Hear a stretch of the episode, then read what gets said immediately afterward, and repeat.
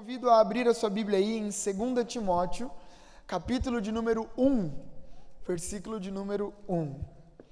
2 Timóteo 1, 1 diz assim: Paulo, apóstolo de Cristo Jesus, pela vontade de Deus, segundo a promessa da vida que está em Cristo Jesus, a Timóteo, meu amado filho, graça, misericórdia e paz da parte de Deus Pai e de Cristo Jesus, nosso Senhor. Dou graças a Deus a quem sirvo com a consciência limpa, como serviram os meus antepassados, ao lembrar-me de você noite e dia em minhas orações. Lembro-me das suas lágrimas e desejo muito vê-lo para que a minha alegria seja completa. Recordo-me da sua fé não fingida, que primeiro habitou em sua avó Lloyd e em sua mãe Eunice, e estou convencido de que também habita em você.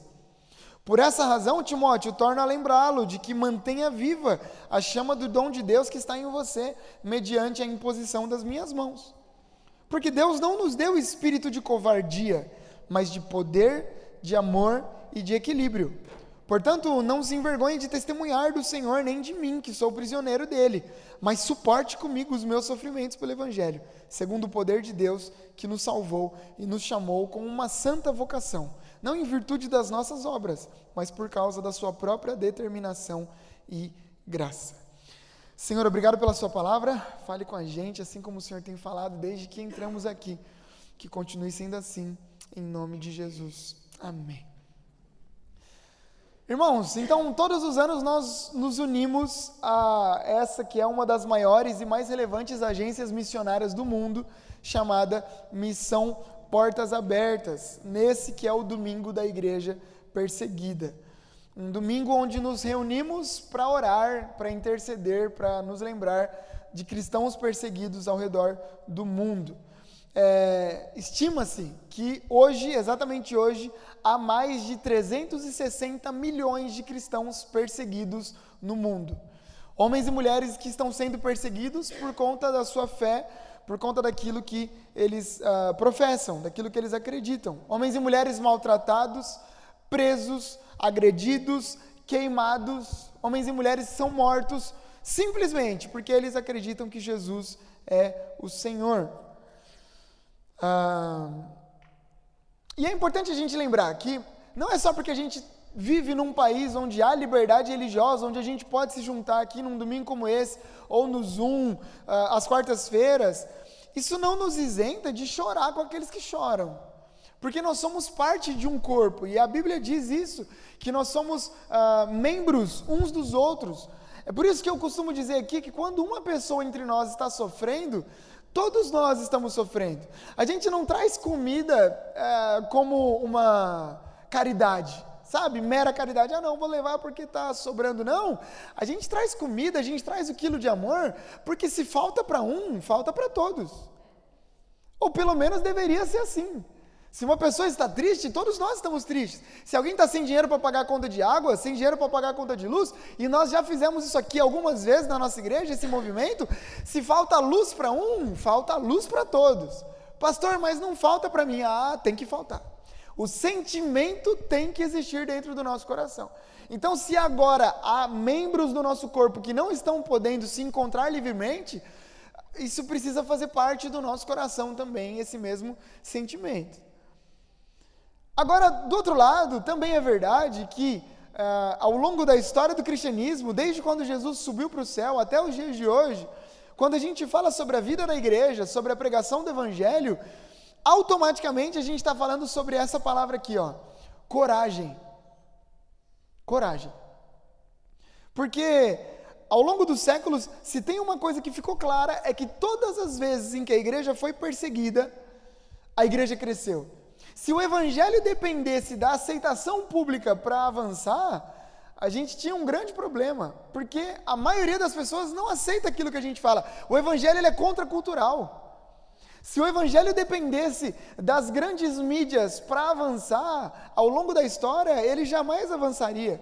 Se o evangelho dependesse do Nero, de Roma, da Grécia, da, do governo, dos filósofos, ele com certeza não teria chego até nós.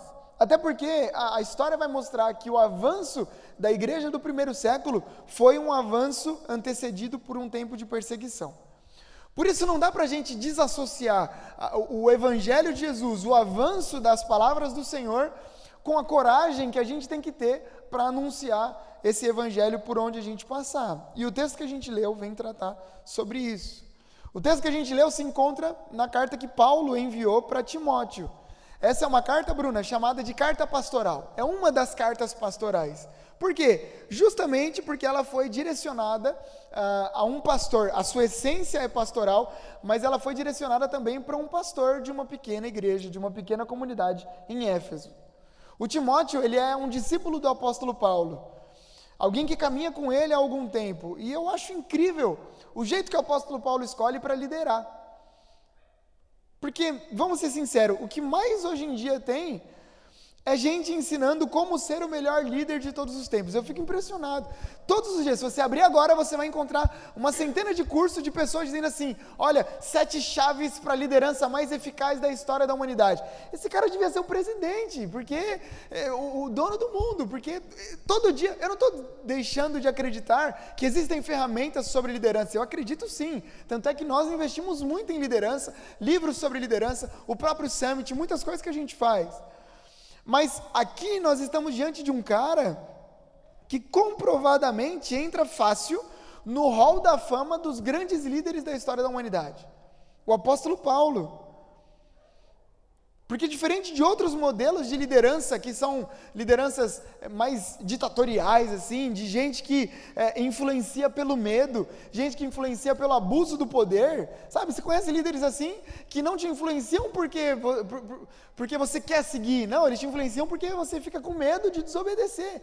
E aí você fala assim, cara, se eu sair daqui, eu já ouvi histórias aqui, não aqui exatamente, mas na nossa igreja em Santos, de homens e mulheres que chegaram dizendo assim: Olha, eu falei que ia sair da igreja onde eu estava e o pastor falou que ia me amaldiçoar.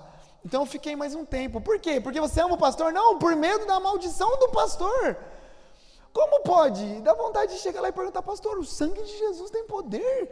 Vai amaldiçoar o, o, o quê? Amaldiçoar? Amaldiçoar o Palmeiras para ver se o Palmeiras para de ganhar em nome de Jesus?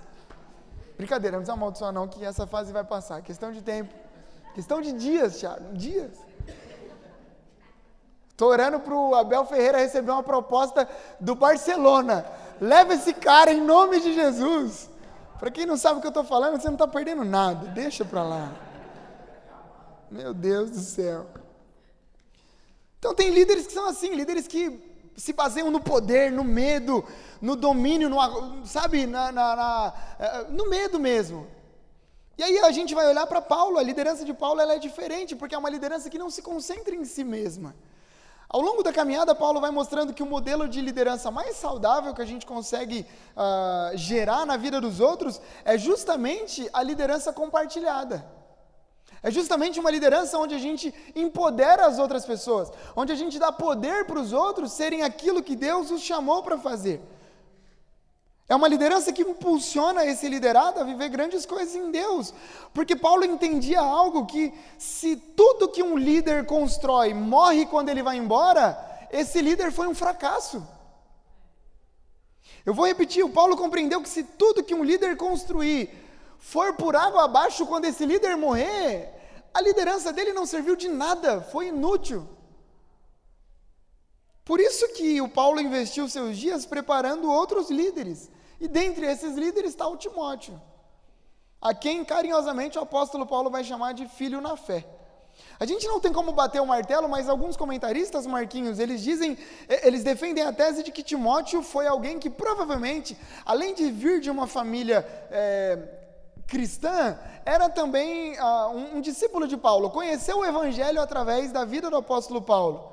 E justamente por isso eles acabaram construindo essa amizade. Agora, a questão chave aqui é que, por algum motivo que essa carta não deixa muito claro, o Timóteo está vivendo uma fase difícil. O Timóteo está em crise. O Timóteo está triste, está abatido, não está desenvolvendo a liderança que o apóstolo Paulo ah, plantou, semeou na vida dele.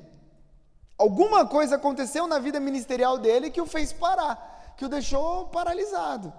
Tanto é verdade que olha o que o apóstolo Paulo vem dizer no versículo 6. Timóteo, mantenha viva a chama do dom de Deus que está em você.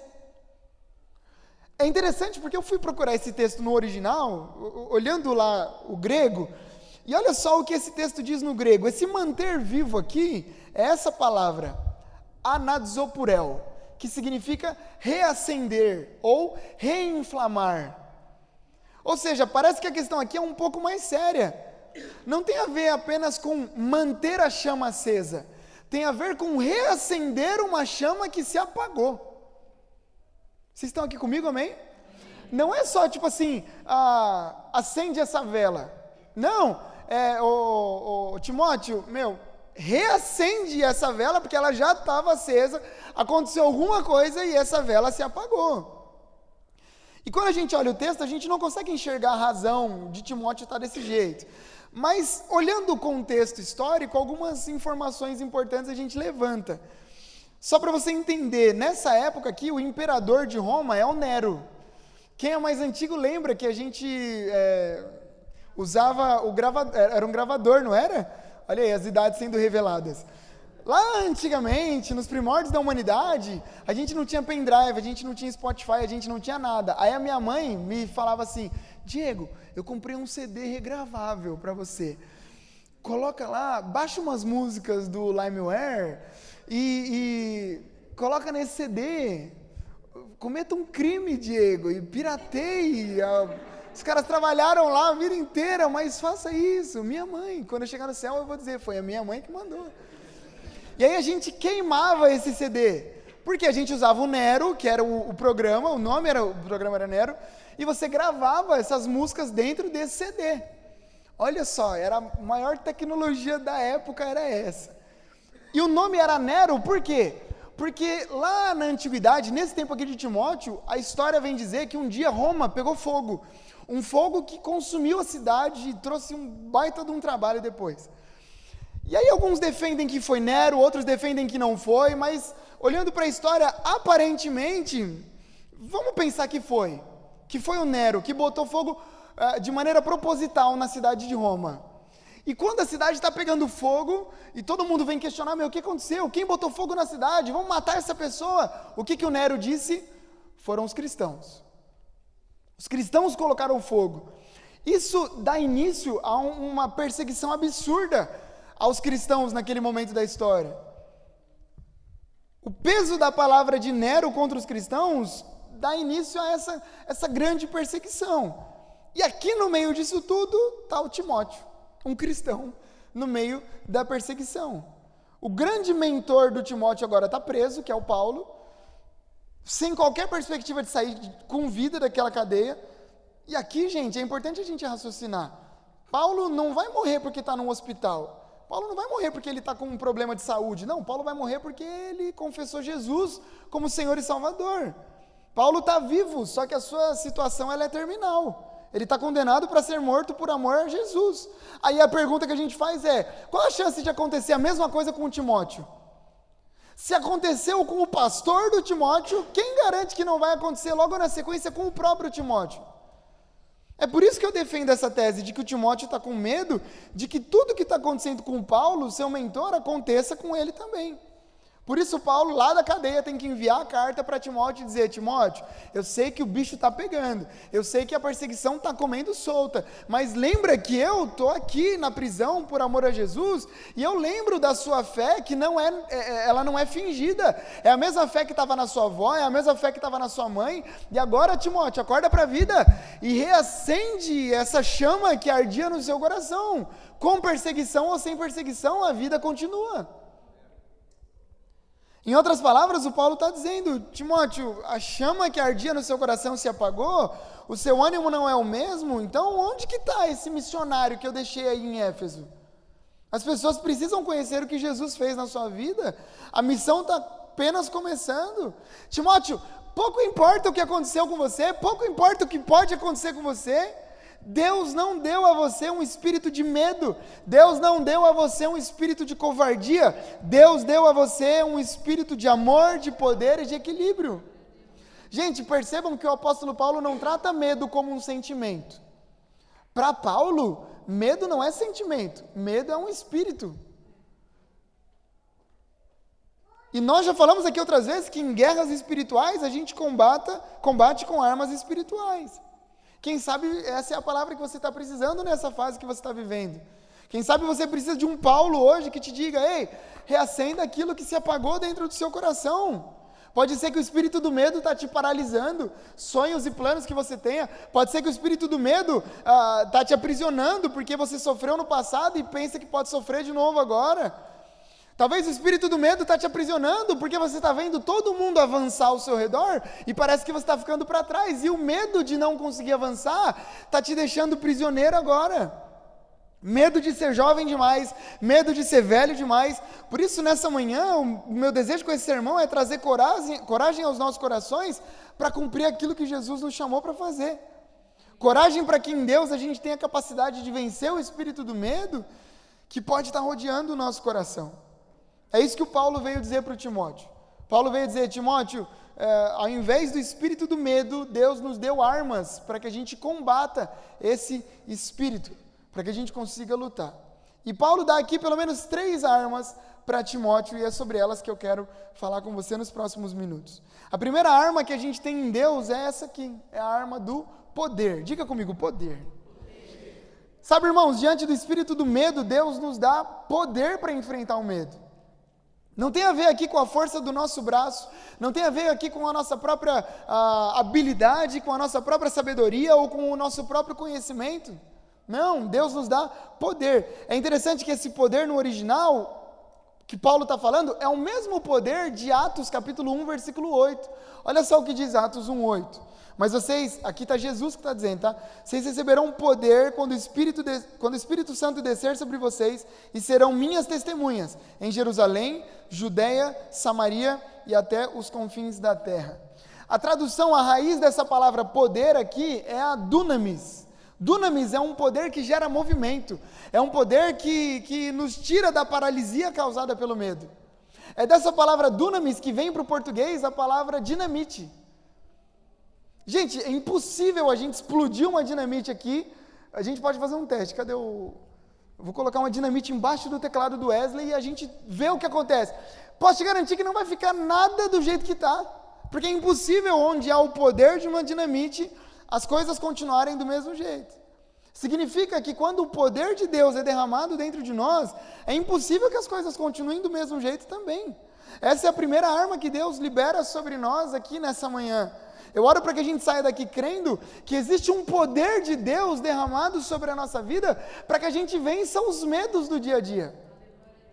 Pastor, mas eu tenho traumas, eu tenho crises. Deus nos trouxe aqui nessa manhã para dizer: ei, você pode usar a psicologia a seu favor, fui eu que criei. Faça terapia, tome remédio, faça todas as coisas, mas não se esqueça que existe um poder espiritual derramado sobre a nossa vida para que a gente viva os desafios da nossa vida. É um poder derramado pelo próprio Deus, o Deus que criou todas as coisas, e no poder de Deus, aquilo que nos causa medo precisa ir embora. No poder de Deus, a covardia vai embora. Eu me lembro, toda vez que eu falo de covardia, eu me lembro de uma cena da Bíblia é, do Pedro. Tá o Pedro lá, o Pedro chegou para Jesus e falou assim: Jesus, Jesus falou para Pedro primeiro: Ó, oh, eu vou, eu vou embora, eu vou morrer e vou para o céu e acabou. E aí Pedro fala assim: se precisar morrer com o Senhor, ninguém falou nada, estava todo mundo quieto. Aí lá vem o Pedro: Ó, posso falar? Pode falar, Pedro. Se precisar morrer pelo Senhor, eu estou aqui para morrer pelo Senhor. Aí Jesus fala, Pedro, Pedro, Pedro, para de bobeira, sempre você, Pedro, toda vez é você. Tá todo mundo quieto, você tem que abrir a boca para falar. Ainda hoje você vai me negar três vezes, cara. A Bíblia diz que a situação acontece, Jesus é levado, aquele negócio, aí a história vem dizer que o Pedro está ali, as pessoas olham para Pedro e falam: Você parece um seguidor de Jesus. E o que, que o Pedro fala? Não, eu jamais, nem sei quem é. Olha aí, o seu sotaque é igual ao dele, você fala igual ele. Não, eu não falo, eu não falo igual ele. Imagina o Pedro nordestino, e aí de repente, não, o seu sotaque é igual ao dele. Bah, que? Meu sotaque não é. Aí, pela terceira vez, é sim, é sim, ó. Seu cheiro é igual, seu jeito de andar é igual, seu jeito de falar é igual, você é. Eu não sou. Aí o galo canta. O Pedro que dizia que ia morrer com Jesus se, acovarda, se acovarda e não faz nada, nega Jesus três vezes. A história passa, a Bíblia diz que o Pedro está ali, no, no Atos capítulo 1, versículo 8, para receber poder vindo do Espírito Santo. O Espírito Santo desce sobre a vida deles, o Espírito Santo derrama poder sobre eles, e daqui a pouco, quem é o Pedro, o covarde que estava ali negando Jesus, é o mesmo Pedro que está diante de uma multidão, pregando o Evangelho e falando: Olha, o Jesus que vocês mataram era meu amigo mesmo, e agora vocês precisam dele para ser salvos. E o que acontece nessa pregação? 3 mil pessoas se convertem na primeira pregação de Pedro. Ou seja, sem o Espírito é um covarde, com o Espírito tem poder de Deus para falar sobre o Evangelho. Nessa manhã eu creio que o poder de Deus vai capacitar a gente para avançar. Talvez foi isso que o salmista compreendeu no Salmo de número 60, no verso 12, quando ele diz que em Deus faremos proezas.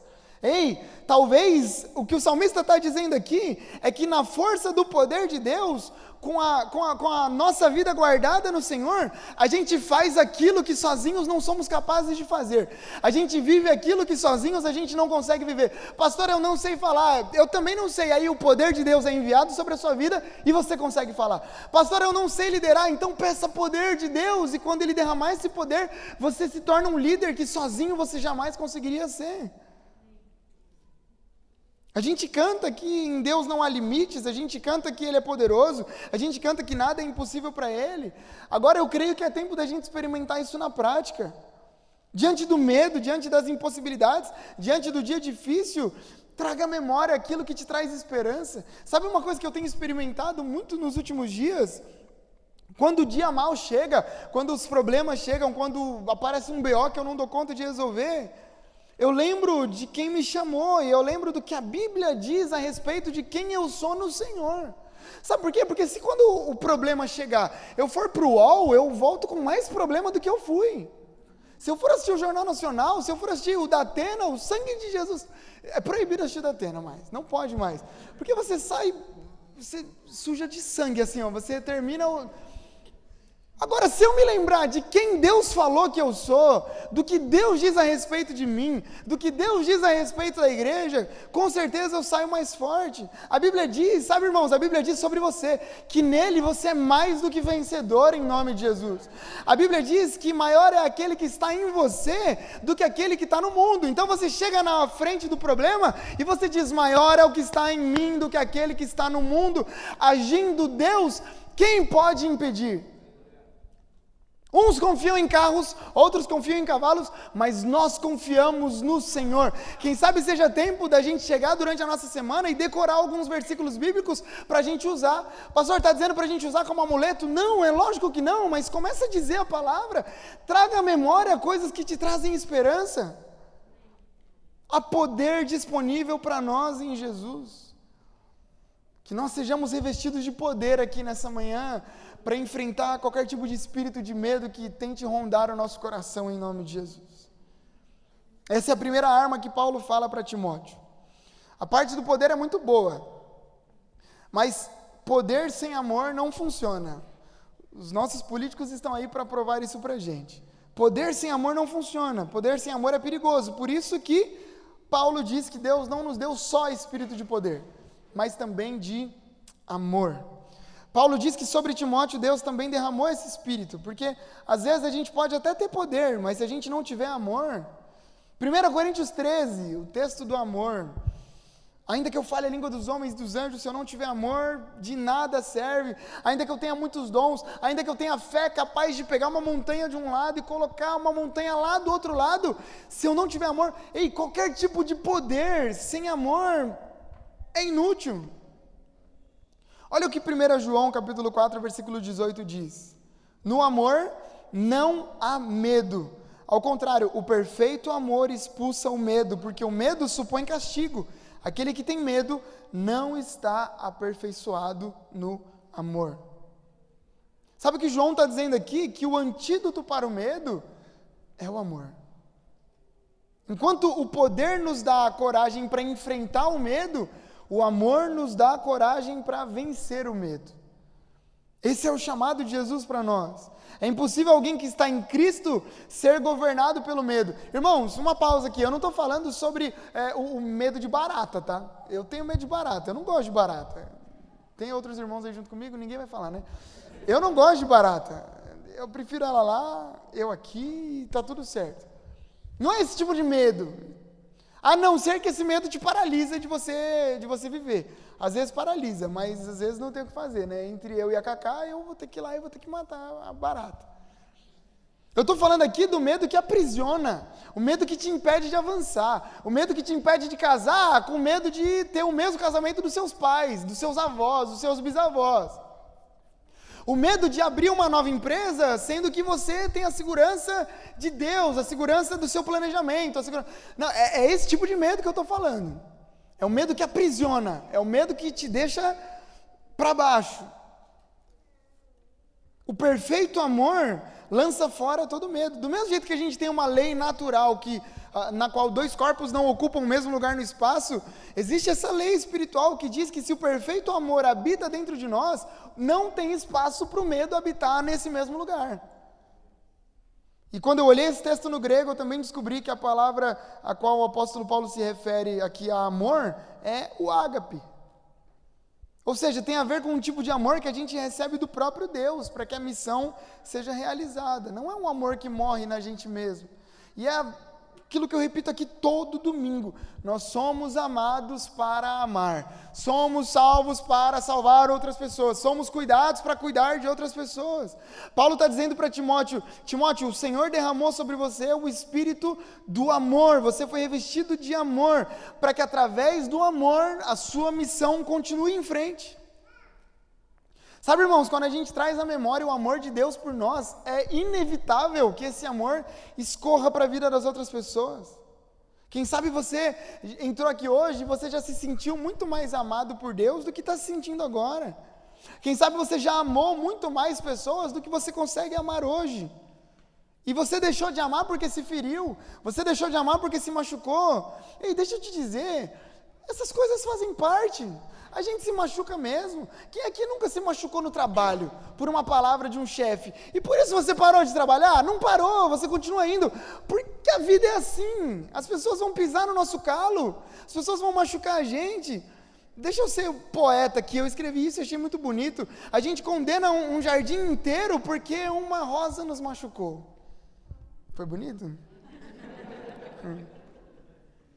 Só que a maturidade começa quando a gente lembra que em algum momento nós também fomos e somos às vezes essa rosa que machuca alguém. Ficou mais bonita ainda agora. Gente, a vida é assim. Viver em família é assim. Agora há pouco alguém me machuca, daqui a pouco eu piso no pé de alguém, esse outro vai pisar no pé de alguém. A maturidade começa aí, Afonso. Porque se a gente for sair da igreja toda vez que alguém pisar no nosso calo, você vai viver aí de igreja em igreja, porque toda igreja eu vou orar para ter alguém para pisar no seu pé. Porque você é essa pessoa que pisa no pé dos outros também. A vida em família é assim. Eu aprendi uma vez com o pastor Marcos Garcia que toda pessoa que passa pela nossa vida é importante. Guarde isso, irmãos. Toda, toda pessoa que passa pela nossa vida é importante, Karina. Algumas para a gente aprender a ser exatamente como elas. Outras para a gente aprender exatamente como não ser. Mas todo mundo que passa pela nossa vida é importante. Tem gente que a gente olha e fala, meu, eu quero ser igual a esse cara. Aí tem gente que a gente olha e fala, meu, a última coisa que eu quero ser é igual a essa pessoa. Mas todo mundo nos ensina. Um dia a gente fere, outro dia nós somos feridos, e aí a gente se levanta como instrumento para que a cura chegue para a vida dos outros. E aí nós somos curados e também somos usados para curar. Essa é uma manhã onde o perfeito amor virá nos encher mais uma vez e arrancará o medo que a gente tem. Deus não nos chamou para sermos reféns do medo.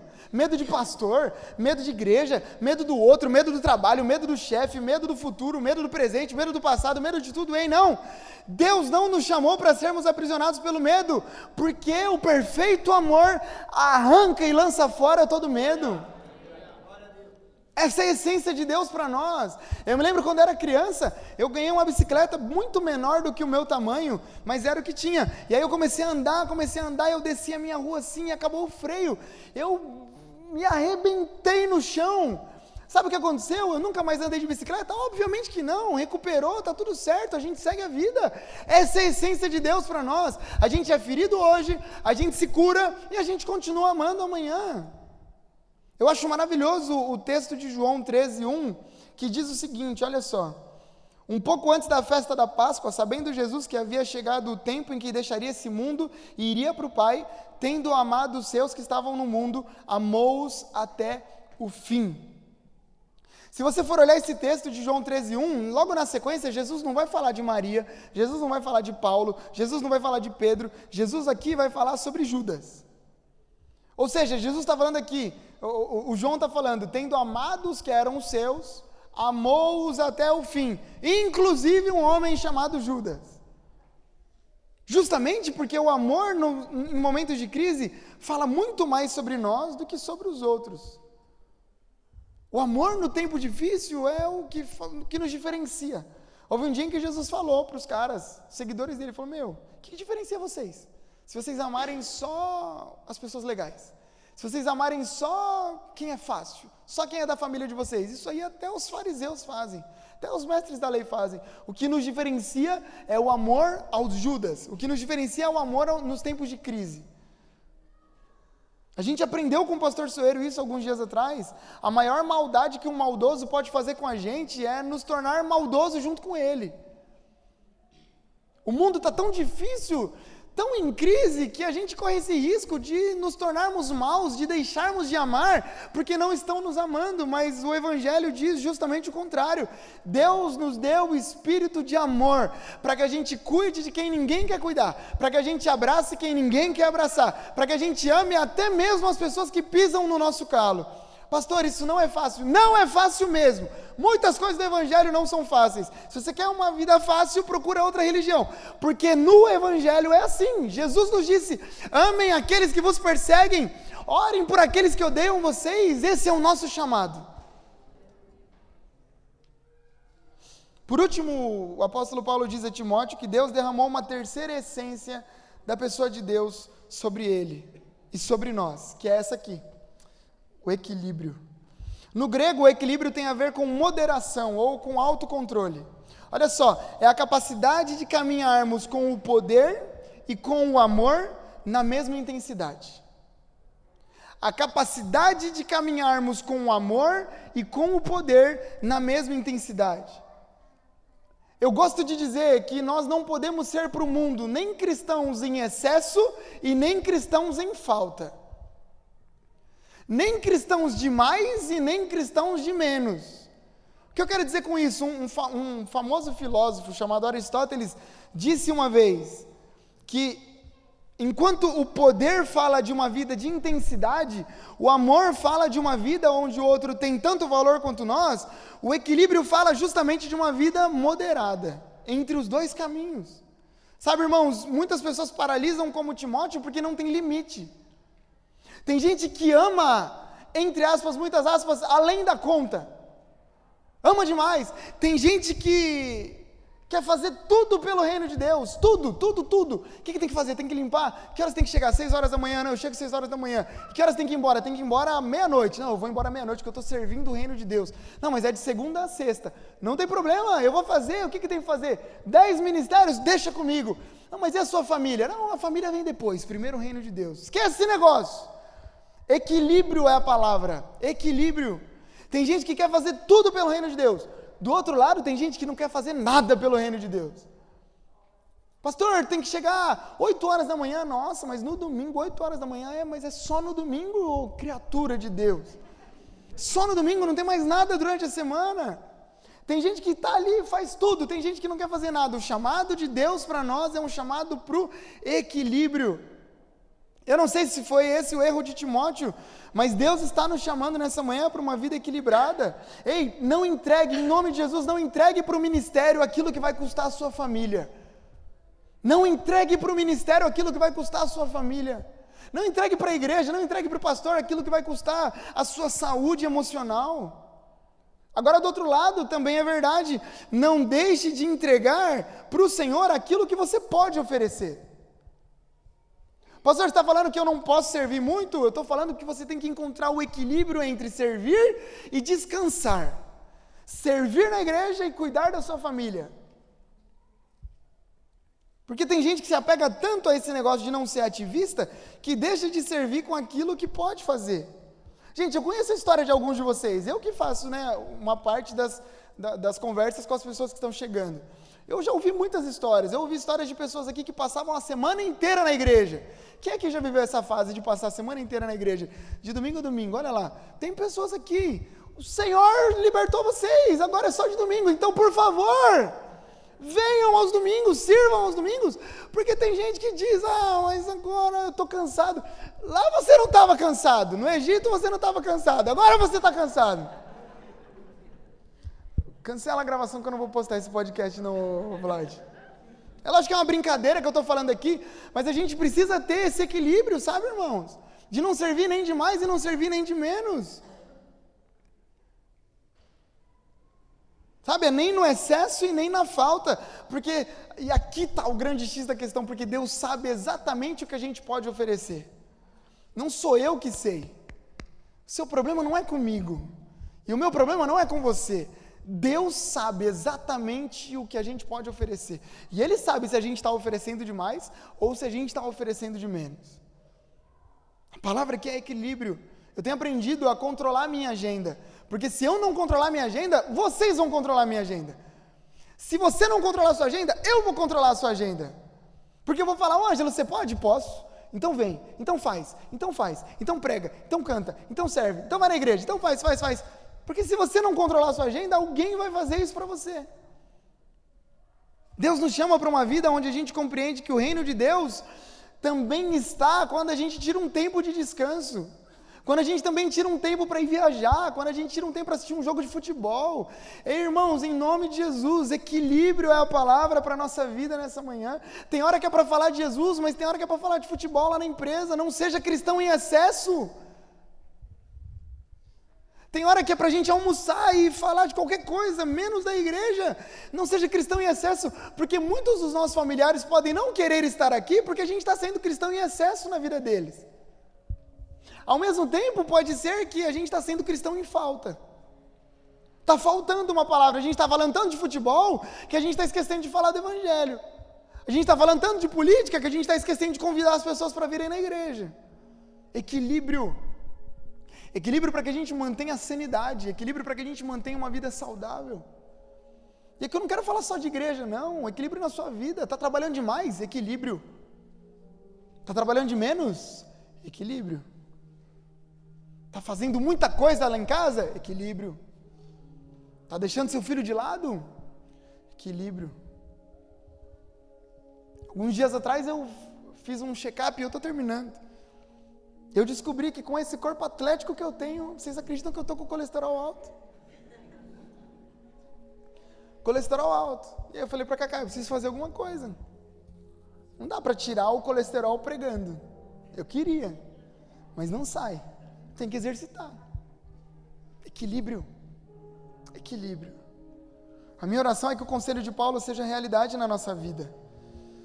Medo é uma palavra muito pequenininha, mas que está aprisionando a vida de muitas pessoas, sabe? Pessoas que deixam de viver tudo que Deus tem porque tem medo. Eu quero repetir: medo que paralisa não vem de Deus. Se você se sente paralisado na sua vida, peça ao Senhor que tire isso de você. Quando o apóstolo Paulo fala para Timóteo, reaviva o dom de Deus que há em você, Paulo está dizendo, Timóteo, o que você precisa já está aí, é só reavivar, não precisa nascer nada, não precisa trazer nada, é só trazer, só, só reavivar, só reacender. Paulo vem dizer para Timóteo: Timóteo, você precisa de coragem, Deus já depositou. Você precisa de ousadia, Deus já depositou. Você precisa de autodisciplina, Deus já depositou. Sabe, irmãos, Deus já depositou muitas coisas dentro de nós. Deus já falou muitas palavras que eu sei que estão aí guardadas dentro do seu coração. Tem coisa que você ouviu lá em 1900 e bolinha. Foi Deus falando e está aí martelando na sua cabeça, está guardado, é só reacender. Tem gente que tem um chamado na vida. Algum pastor falou: Meu, eu, eu vejo o chamado pastoral em você, e lá naquela hora isso acendeu no seu coração. Mas você viu tanto pastor sem vergonha que agora você não quer mais ser nada. Você quer ser polícia, mas você não quer ser pastor.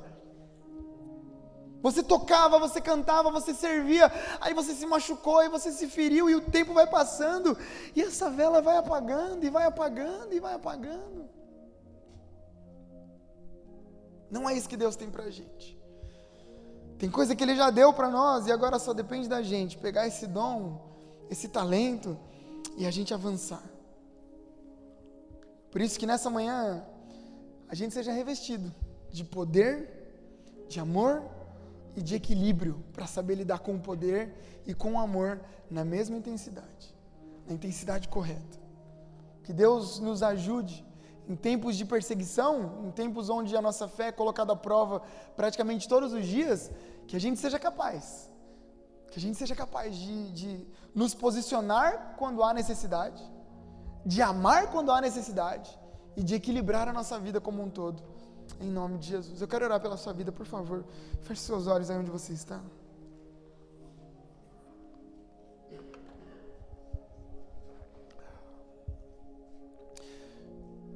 Jesus, muito obrigado. Eu creio que essa é uma manhã onde chamas que se apagaram voltarão a se acender. Eu creio que palavras que foram ditas lá atrás, profecias que recebemos do Senhor, palavras que inundaram o nosso coração, sejam avivadas nessa noite em nome de Jesus porque o Senhor nos chamou para um propósito. Assim como o Senhor tinha um propósito com a vida de Timóteo, e que bom que ele não parou, o Senhor também tem um propósito sobre a nossa vida, Pai. Cada um de nós recebeu presentes do Senhor, dons do Senhor.